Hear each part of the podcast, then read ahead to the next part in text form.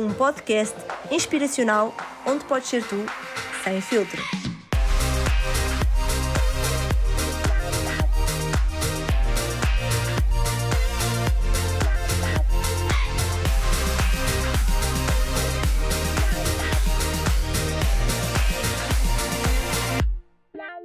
Muito boa tarde a todos, bem-vindos a mais um episódio do podcast Conversas Sem Filtros.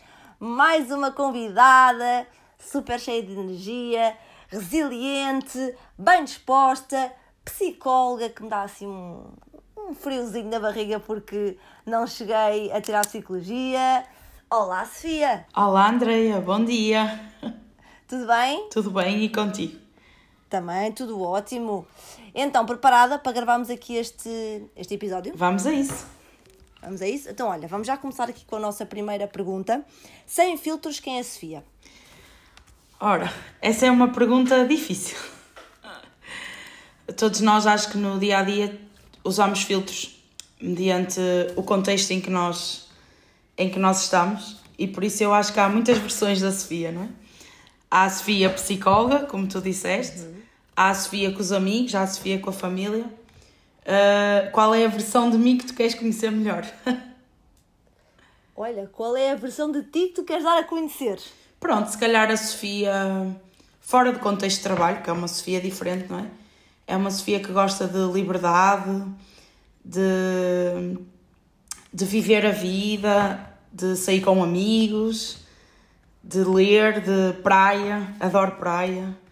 Uh, é uma Sofia que gosta de lutar por causas. Estou sempre a ver as causas que vou lutar, não é? Que não se contenta com, com coisas pequenas, como eu costumo dizer. É uma Sofia que gosta de ver mudanças na sociedade. Um, a Sofia, psicóloga, um, muitas vezes ou algumas vezes não se encontra um, com a Sofia fora da psicologia? Não. Eu acho que elas complementam-se complementa-se de uma forma única.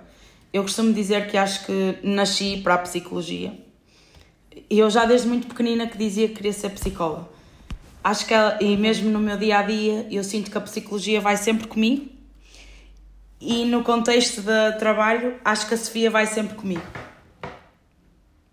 Mas consegues fazer bem essa separação então? Deixas os problemas no, no consultório, não sei se estás no consultório, mas deixas os problemas no consultório, quando sais não há problemas, é isso? Não há problemas do trabalho? Uh, essa é uma pergunta difícil. Às vezes é um bocadinho complicado tu gerires. Eu trabalho com pessoas e sou uma pessoa. E há casos que num dia nos marcam e que tu não consegues simplesmente fechar a porta e vir para casa sem carregar um bocadinho daquilo que foi a história daquela pessoa, uh, o contexto daquela pessoa, por isso eu não posso dizer que isso é 100% correto em dizer que eu vou embora. Claro que há casos que nós já estamos tão habituadas que nós lembramos das pessoas, mas não venho para casa a viver ou a, a, a reviver o problema. Mas há casos que nós vimos para casa e trazemos a história. É impossível. Mas com achas que o tempo torna-se um bocadinho mais fácil a uh, tu gerir essas emoções e ser mais fácil Sim, deixar talvez, as coisas no trabalho?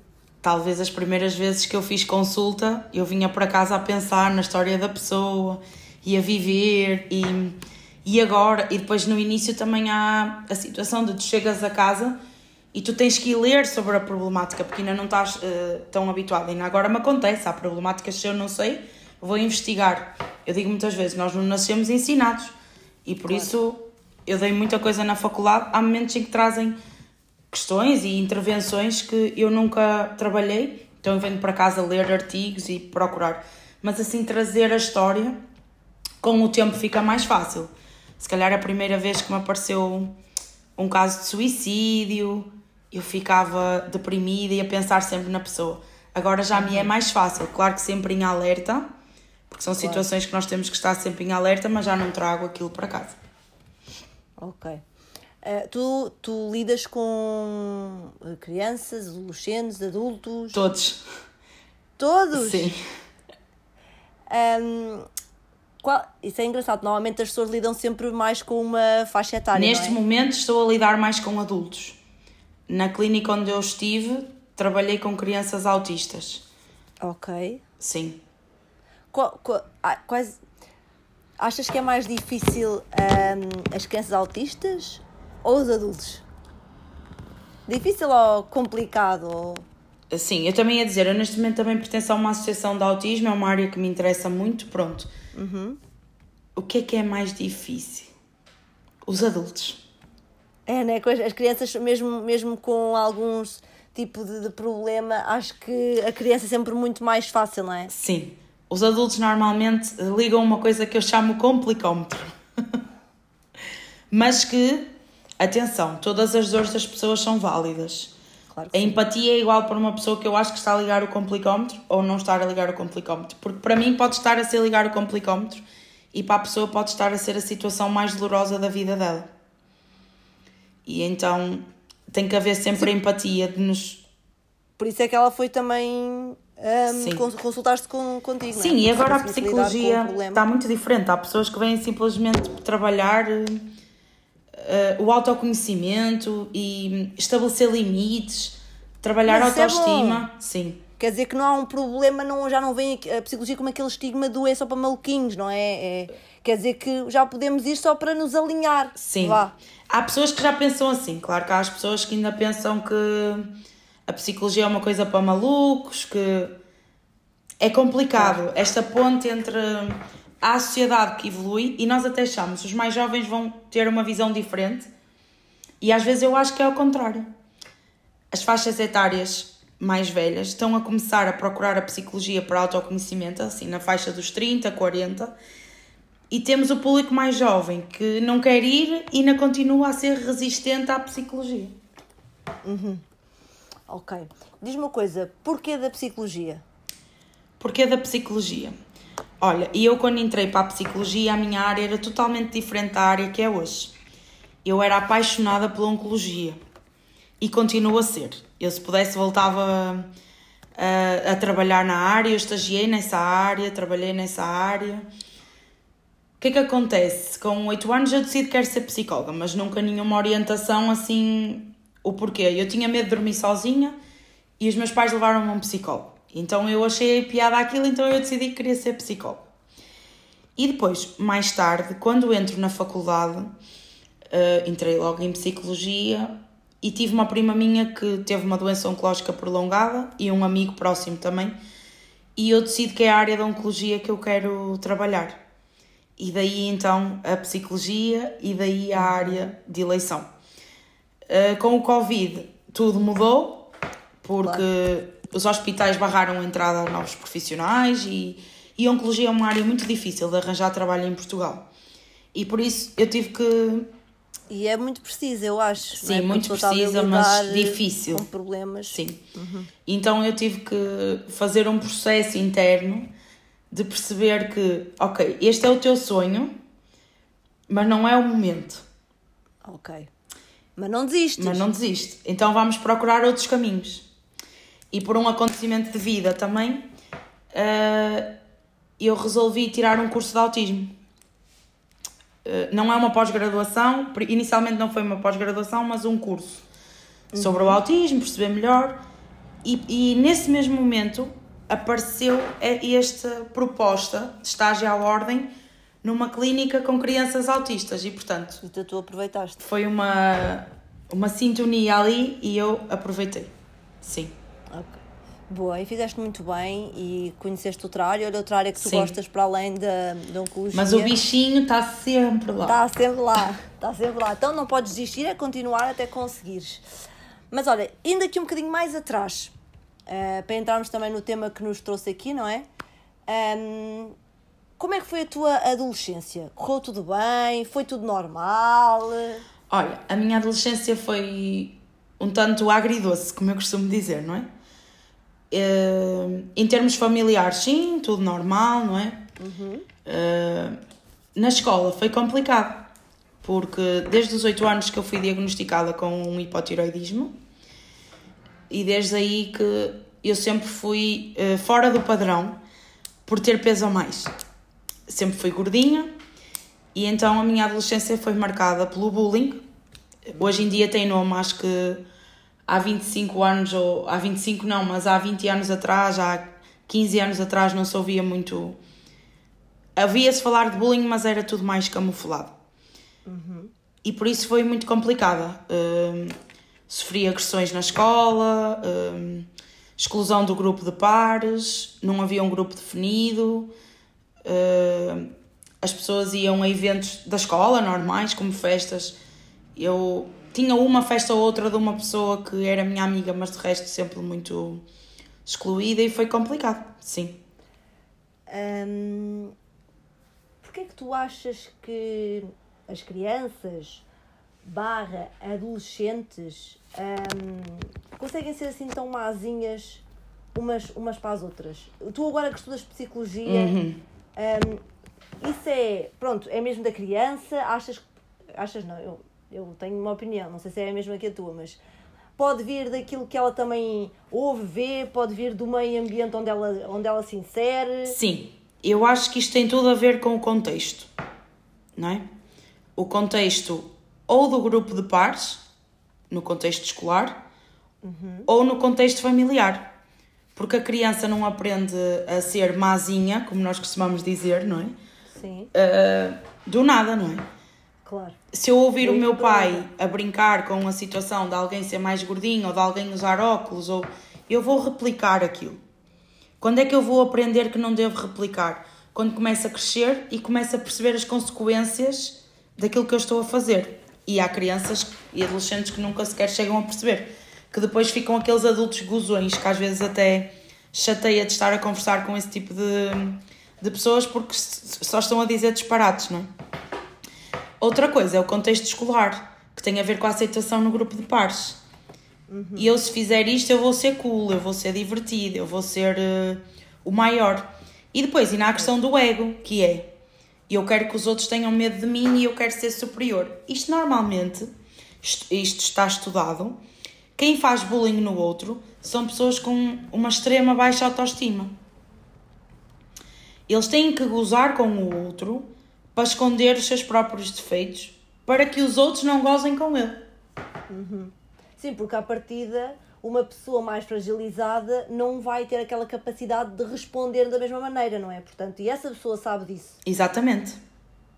não é? Essa, essa pessoa sabe disso.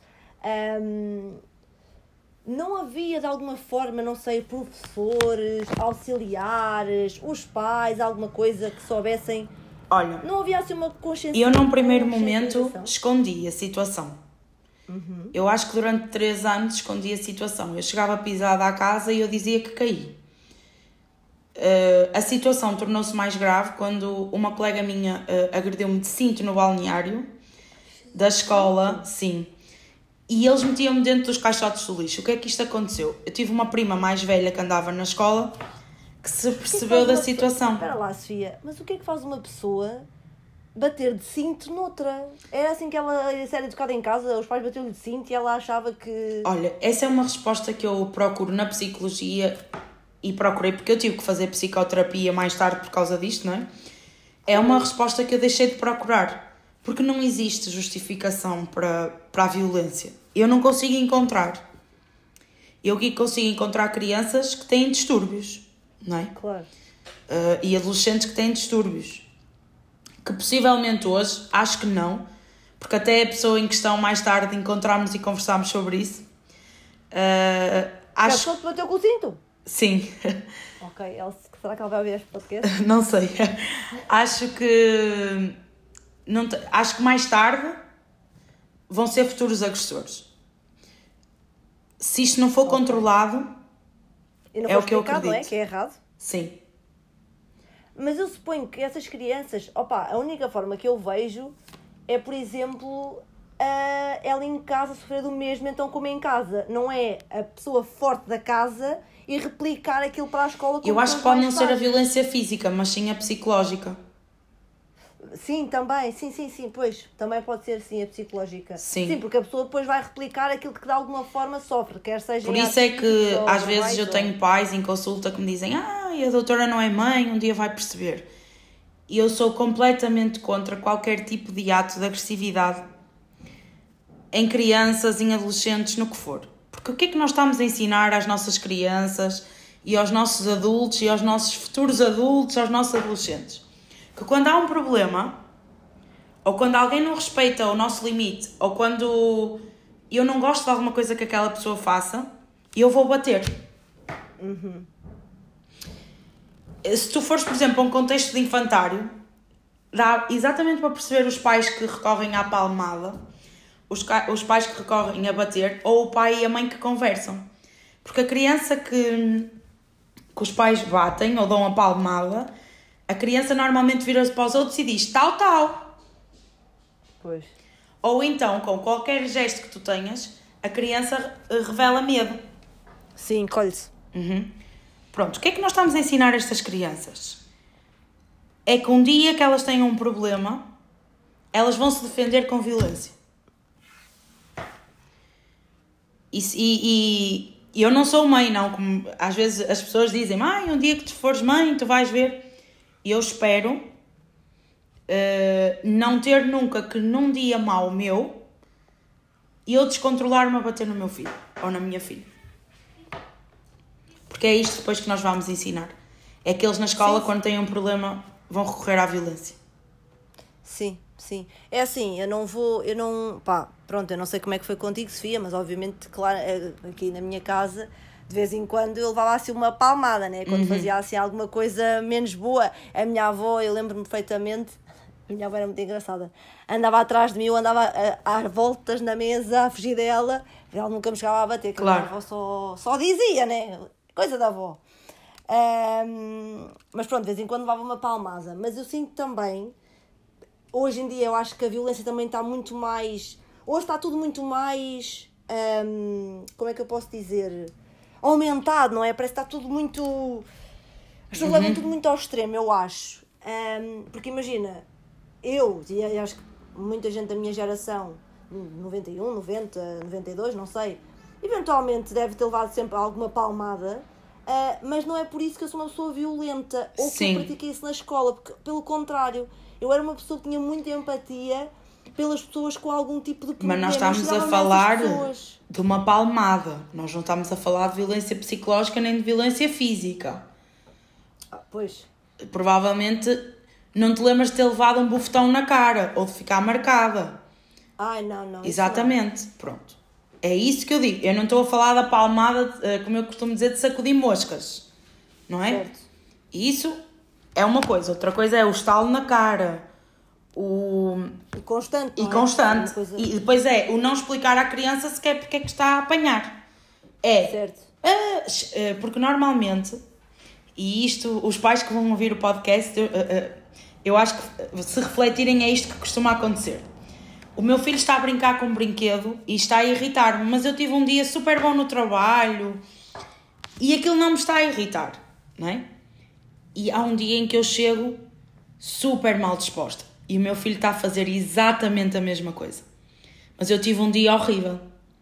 A minha paciência não vai estar tão boa. Uhum. E é nesse dia que eu vou dar a palmada ou que eu vou me passar. Sim, pois, ainda por cima não é, não é por alguma coisa que ele tenha feito. Imagina que a pessoa no calor do momento, pá, ele fez ali alguma asneira e tu vais lá. Não, é uma coisa trivial, não é? Porque claro. é uma coisa que. Sim. Que é trivial. Mas então, para não nos focarmos aqui, uh, e eu acredito que há muita gente, se calhar, pais que se vai relacionar, mas para não nos desfocarmos, então estavas a dizer que essa tua colega pegou em ti, bateu-te cinto. Sim, e a minha prima descobriu. E a minha prima okay. descobriu e então alertou os meus pais. Nesse momento, claro que os meus pais tentaram logo ir à escola, mas tudo é camuflado, não é? Porque claro. não, dá jeito não dá jeito identificar que as escolas têm bullying, não é? Continua a não dar jeito hoje. As situações são camufladas, então a diretora da turma fala com a turma e o que é que acontece? O sistema está mal feito. Porque a diretora da turma, ao fazer uh, isto, o que é que vai acontecer? tu além de ser a pessoa vítima do bullying que já te batem, passas a ser a queixinhas. Pois, exato. E a situação só piora. Então quer dizer que em vez de melhorar, só piorou. Só piorou. Porque depois andavam atrás de mim a chamar-me queixinha pela escola toda, não é? E eu passava os meus intervalos escondida, porque era preferível ficar assim. Hum, Diz-me uma coisa, Sofia. hum, tu tive- começaste a ter essa doença ah, com, com os 8 anos, não é? Muito- ainda muito novinha. Sim. Tu, antes de teres descoberto essa doença, já tinhas, já começaste a perceber que estavas com um aumento de peso. Sim, os meus pais começaram a perceber que uma criança gordinha, eu era uma criança normal, não é? Mais cheinha, pronto, não era aquela criança muito magra. Mas o que é que os meus pais começaram a perceber? Que eu engordava demais para a alimentação que fazia. E então tiveram que procurar ajuda, na altura o médico de família. Ao ver o meu pescoço, porque na altura como estava descontrolado, o pescoço estava muito inchado, que poderia ser um hipotiroidismo. Então encaminhou para uma médica para se perceber. Ahm, depois com a medicação, ahm, e, e pronto, e a medicação já se sabe que tem cortisona e essas coisas, não é? Não, a do Eh, hipotiroidismo não. Não tem? Sim, e eu Mas aí, de alguma. Desculpa. Sim, sim, sim. sim. e eu aí depois na minha fase dos 15, quando o hipotiroidismo começou a ficar controlado, eu era, eu era normal. Claro que nunca fui Mas aquela pessoa magra, não é? Isso não te- não- o- mas essa tua doença ou a medicação que tu tomavas, não sei, não te fez de alguma forma aumentar ainda mais o peso? Ou não? Não, isso foi mais tarde, depois com a questão da fibromialgia. Ah, ok, pronto. Então quer dizer, tu já eras uma pessoa, pá, pronto, a tua estatura, a tua estatura já era assim, Uhum. não é? Pronto, e, e foi descoberta essa tua, essa tua doença. Quando é que depois parou ah, esse bullying na escola? Quando saíste? Eh, no ensino secundário. Aí já tive minimamente uma, uma escola normal. Encontrei amigos e.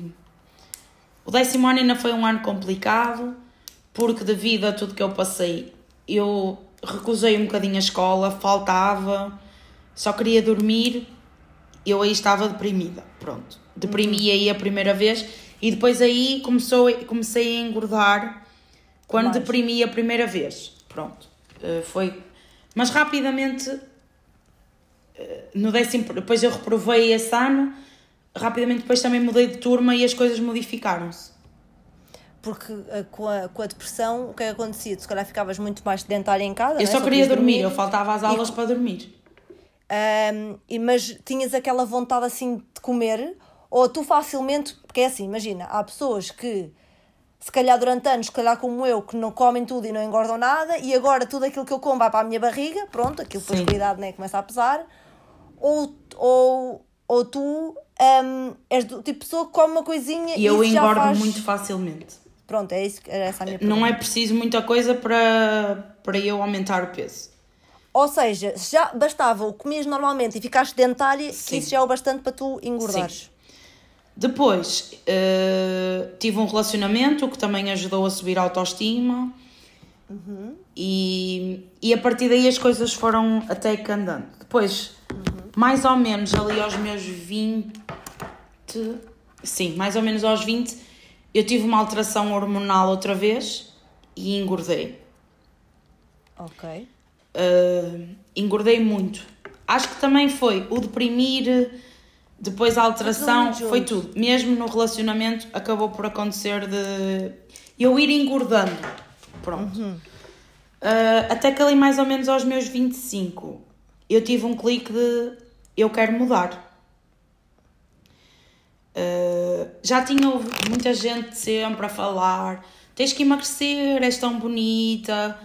Uh, Antes, antes, de, ires- antes de a essa questão de- Uhum. das pessoas estar- estarem-te a dizer, Sofia, só para, não é encerrar, mas irmos aqui ao, ao outro ponto de viragem, não é? Porque Uhum. há aqui duas fases deste teu processo.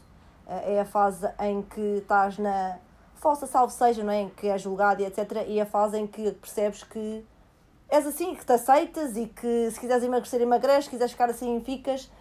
Antes de chegarmos a essa fase do és tão bonita, Uhum. não sei o quê, porque é que não emagreces, como é que era li- lidar com o julgamento dos outros?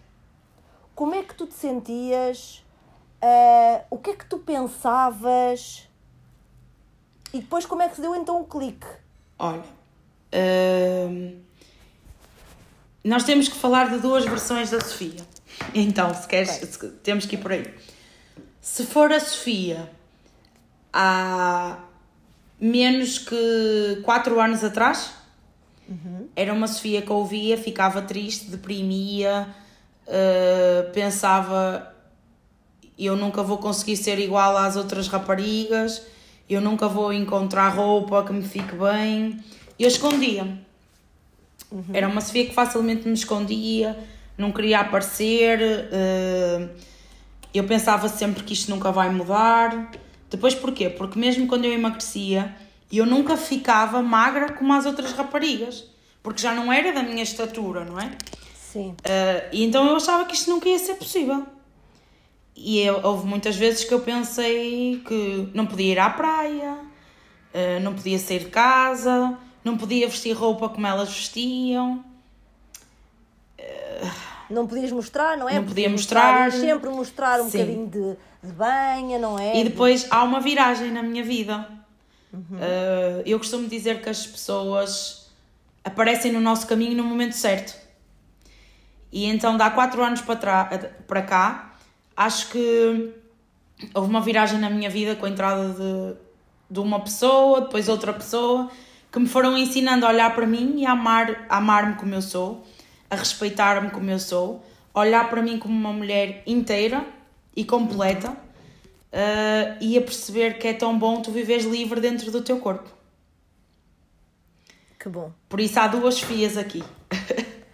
Então, e depois, quando tu percebeste, percebeste, isto, eh, percebeste isso, o que é que tu fizeste? Qual é que tu decidiste realmente aceitar? Percebeste, percebeste assim: olha, pá, se calhar estou com um bocadinho. Não me sinto bem como estou, vou tentar descer mais um bocadinho, mas pá, aceitar-me, porque eu nunca na vida vou ser uma Barbie, não é? Porque tudo depende Sim, mas isto, este processo de aceitação veio depois de uma grande perda de peso. Eu tive uma grande perda de peso Ok. E depois tive uma, um problema de saúde e engordei com a medicação.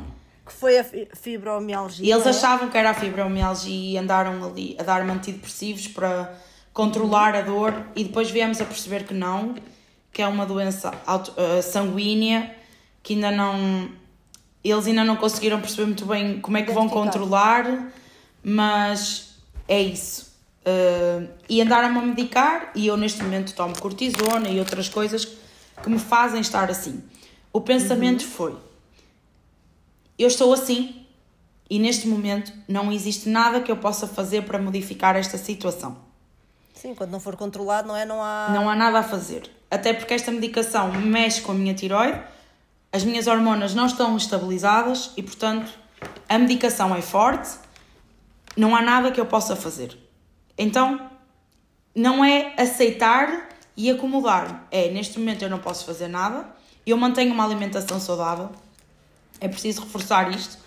Eu mantenho uma alimentação saudável, não faço excessos, no entanto, não consigo emagrecer. A medicação que eu tomo, o organismo está tão inflamado que neste momento não há uh, solução. O que eu passei a fazer foi: eu aceito-me como eu sou. E se eu me aceito como eu sou, eu vou vestir aquilo que me apetecer, eu vou para a praia hum, e eu vou ser livre. Porque eu vivi, e isto, se houver meninas que tenham este problema, vão perceber. Eu vivi 26 anos da minha vida presa. Uhum. Presa por aquilo que os outros me impunham. Eu vivia na expectativa de que é que o outro vai pensar. E chega um momento que tens que dizer basta na tua vida, porque ninguém aguenta viver assim. Mas eu acho que isso também acontece, isso acontece com as pessoas mais cheinhas, mas isso também acontece com as pessoas mais magras, não é? Porque eu, eu, eu era o teu oposto. Era, uhum. Na escola era a Olivia Palito, era a Tábua de Engomar, era... Percebes? Eu acho que mesmo as pessoas que são magras um, sofrem com... sofrem bullying, não é? Sofrem essas coisas porque, por exemplo, eu era magra não era porque eu não comia, era magra porque eu não conseguia engordar. Uhum. Ponto. Um, claro que agora o meu organismo já é de outra forma e se calhar já consigo engordar, mas como eu estava a dizer, a gordura vai muito para a barriga um, e para coisa, sítios que não deve, não é? Não é propriamente distribuída pelo meu corpo todo, como eu gostaria, mas eu comecei a, um, também a lidar melhor comigo. Por exemplo, eu não usava saias, eu não vestia calções, um, eu não usava estes tops porque eu não gostava destes ossos aqui em cima nos ombros. Pronto, e essa era a Sofia. Pronto. Isso modificou. Este processo começou mais ou menos há 4 anos eh, e depois, nestes últimos dois anos, que foi assim que eu posso dizer que engordei mais um bocadinho, não é? E estes últimos dois anos eu aprendi mesmo a. Eu vou usar saias, eu vou usar calções, eu não vou continuar a viver presa dentro de uma bolha só porque os outros acham que eu não posso usar. Ainda sente julgamento? Muito. Nos dias de hoje? Muito. E não vou dizer que às vezes quando o sinto, aquela Sofia não volte. Aquela menina desprotegida e até que uhum. insegura, às vezes aparece, não é? Nós é que temos claro. de ressignificar as coisas e não, eu não vou permitir que isto volte a acontecer na minha vida. Mas claro que sim. As pessoas julgam tudo. Por exemplo, eh, uma pessoa que esteja atenta, tu vais a um sítio comer, a um sítio onde se come uhum. fast food. Se houver alguém com um olhar desses mais castrador, tu vais perceber, a pessoa está a olhar para ti. Estão 30 pessoas ou 40 no McDonald's, a pessoa está a olhar para ti. Porque o que é que a pessoa pensa? Ah, deve comer isto todos os dias, por isso é que está assim. Porque isto é a mentalidade das pessoas. As pessoas não pensam que pode haver uma doença, não pensam que pode haver um problema, não pensam que pode haver uma depressão. E... Não pensam que tu estás ali, olha, porque te apetece estar ali pronto. Exatamente. E eu costumo dizer, ninguém, e isto contra aquelas pessoas que falam da, do corpo livre e entende isso tudo, mas não há ninguém que goste de ter excesso de peso. As pessoas podem ser livres e felizes no corpo que têm, mas eu acho que ninguém pode gostar de ser obeso. Sim, não, até porque isso depois traz outras implicações. Exatamente. Não? Se me perguntarem, eu aceito-me como sou, sou livre no meu corpo agora, hoje, mas se eu puder mudar, claro que eu quero mudar. É, é, uma questão, Sofia, essa será que devido às tuas oscilações de peso, hum, hum, não sei se isso tem a ver ou não, mas essa doença autoimune que se originou pode ter havido, pode não, ter não. desplotado por causa disso não, ou não? Não tem qualquer okay. relação. Isto não supostamente tem, okay. já, é, já está no sangue, já deve ser genético pelo estudo que eles estão a fazer, por isso acho que não. Mas o que é que isso. Imagina, eh, se tu não tomasses medicação, o que é que isso te faz? Uh, dor. Que sintomas é que, que, sintomas é dor, que tu tens? As veias rebentam, uh, os gânglios aumentados. Ai meu Deus. Pois está com cada doença que aparece assim Sim. do nada que a pessoa até fica meio sem saber o que é que há de fazer. Então quer dizer que um, agora é só controlar, não é? Ou arranjar uma forma Sim. de poder controlar e, e, o teu objetivo é voltares a assim que possível. É voltares a emagrecer ou, ou, qual é que é o teu objetivo neste momento? O meu objetivo neste momento é quando tudo isto passar e eu conseguir ter a capacidade de voltar a treinar, porque a alimentação já mantenho, o meu objetivo é tornar a emagrecer tu não podes fazer caminhadas ou, ou fazer um treino mais leve? Não sei se. Neste fazias... momento, não. Ok. Existem, existem meninas que te procuram uh, para perceberem qual é que é a tua fórmula mágica? Olha, eu posso dizer que neste momento 70% das pessoas que eu atendo são meninas com excesso de peso. Uh, porque me veem pelo Instagram ou até que as clínicas fazem a publicidade e percebem que eu sou gordinha, então vão procurar a minha ajuda. Ok. E hum, o que é que já, já sentiste de alguma forma? Claro que o teu objetivo é sempre ajudar, não é? Mas que há uma melhoria ou que há uma melhor aceitação por parte dessas meninas depois de, hum, de se consultarem contigo? Sim. Eu sinto que já mudei a vida a muitas meninas. Que bom. Isso, isso, é muito, isso é muito especial, não é? Porque tu estás a usar aquilo que tu aprendeste na faculdade, não é? Já para ajudar o outro. E depois num, num assunto que para ti é tão familiar. Sim. Porque tu já estiveste lá. A aceitação da imagem é uma coisa muito complicada. E é complicada porque os outros fazem com que seja complicado. Porque os outros não têm noção do impacto daquilo que dizem, tem no outro. Uh, Porque se a nossa sociedade fosse uma sociedade inclusiva, a ideia não era nós estarmos a olhar para o outro com julgamento porque a pessoa tem excesso de peso, ou porque a pessoa é mais magra, ou porque a pessoa usa óculos. As pessoas não têm noção, e eu vou dizer isto e pode parecer cruel. As pessoas não têm noção de quantas pessoas já deixaram deprimidas por comentários que fazem. As pessoas não têm noção do impacto que um comentário tem na vida de uma pessoa. Um olhar... Pode haver várias razões. É? Sim. É? Pode haver várias razões. Eu tive uma menina em consulta que simplesmente deixou de ir à praia porque houve uma senhora que ela não conhecia de lado nenhum que se virou para ela na praia e que disse: Ai menina, uh, você tem que perder peso. E ela nunca mais foi à praia.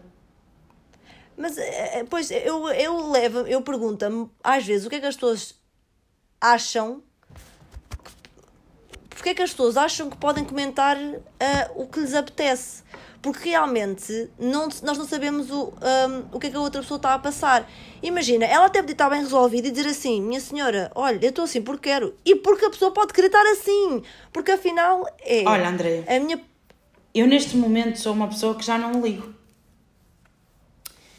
Mas podia-te afetar. É Mas eu vou-te dizer: às vezes as pessoas dizem coisas que se eu não tivesse a minha autoestima como tenho hoje, era destrutivo. Há um comentário que as pessoas a mim me fazem muito. Ai, tu és tão bonita. É tão pena seres gordinha. Se emagrecesses mais um bocadinho. Ou do género. Não devias comer isso. Ou.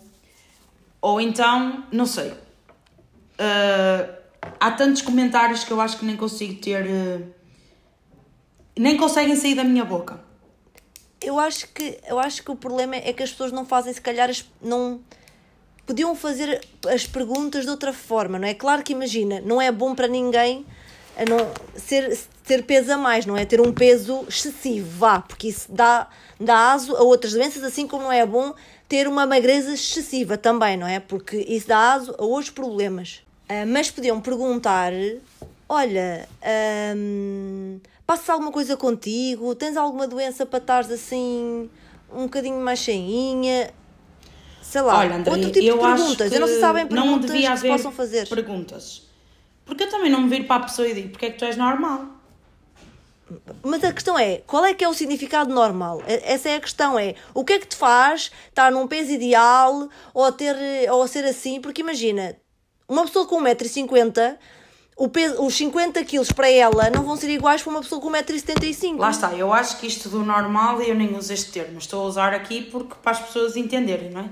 Não, não, não, Pronto, sim, mas, mas ainda bem que tocaste nisso, o que é? O que é que é o normal? Não há o normal nem ser normal, okay. nós somos normais, não é? Todos nós. Ué.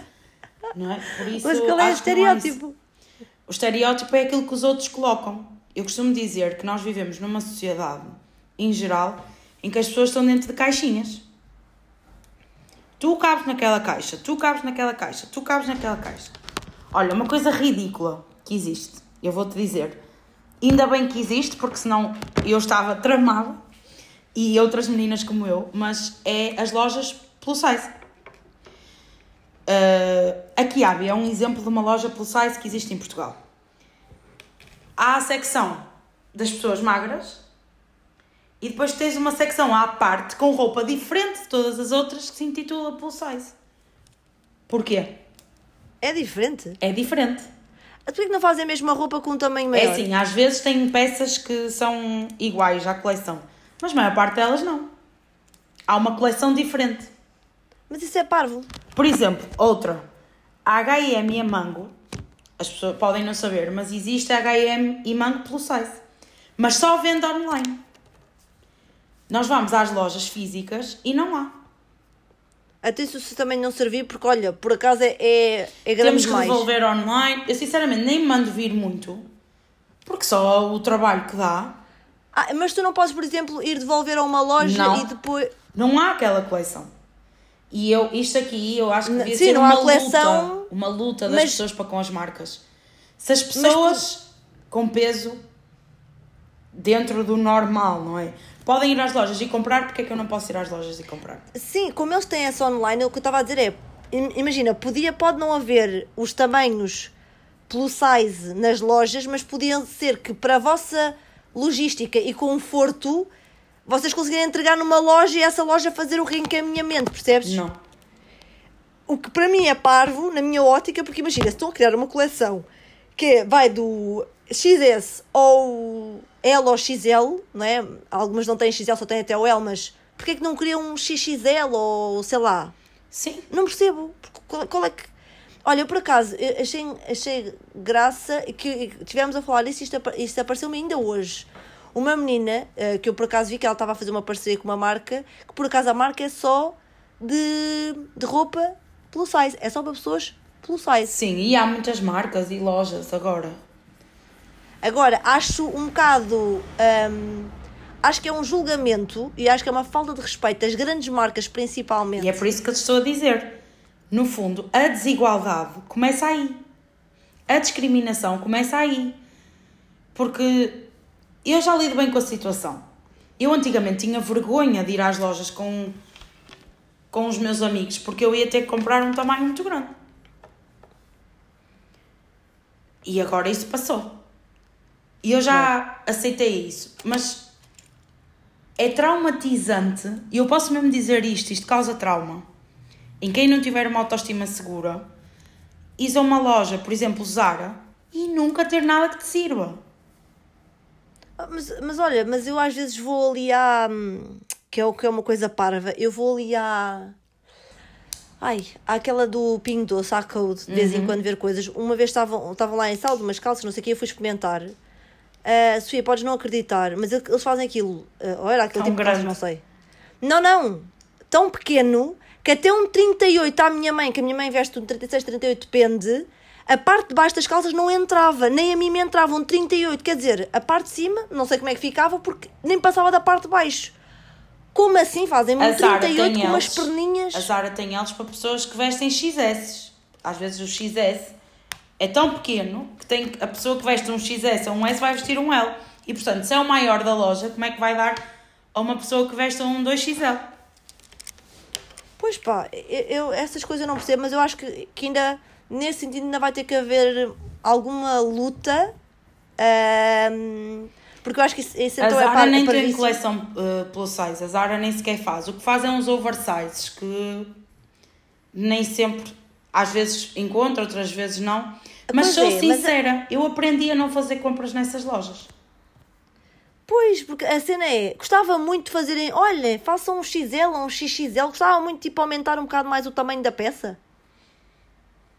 Pá, mesmo, olha, mesmo que fizessem menos quantidade, Sim. é? porque se calhar a população é um número mais reduzido, mas nem que fizessem menos quantidade, mas fazer uma peça para qualquer pessoa. Mas vamos questionar, Andreia. Será que é assim um número tão reduzido? Pois não sei, eu não tenho, pá, eu não tenho essa ideia, não é? Se calhar não, e eu acho que há cada vez mais pessoas, sinceramente, Sofia, aí acho bem, a a estarem assim porque se sentem confortáveis assim já estarem a cagar, desculpa lá a expressão, e as pessoas estão aqui a ouvir, pá, se estão muito com peso ou não. Se elas estão bem assim, porque é que não há de estar assim? A questão é essa. Ou então se. Às vezes as pessoas nem sabem, tu podes estar num processo de perda de peso e Sim, continuares assim, não é? É, É, o o que eu mesmo, digo. é, o, é o mesmo que as pessoas que não podem ter filhos, as pessoas sempre ou não podem ou porque não querem. Ah, então, já estás na idade de ter um filho. As pessoas não sabem se essa pessoa está a tentar e não consegue. Exatamente. Há perguntas, e é por isso que eu te digo, há perguntas e há partes que mais vale não fazer. Se o corpo é meu, ele é a minha casa, como eu costumo dizer. Sou eu que me tenho que preocupar com ele. Eu não quero perguntas sobre ele. Certo. Mas é assim, às vezes as pessoas têm curiosidade, não é? E eu já dava de barato. Comentários é um bocado, para mim é um bocado Uhum. mau. Pá, mais valia perguntarem. Claro, de uma forma um bocado mais ahm, comedida.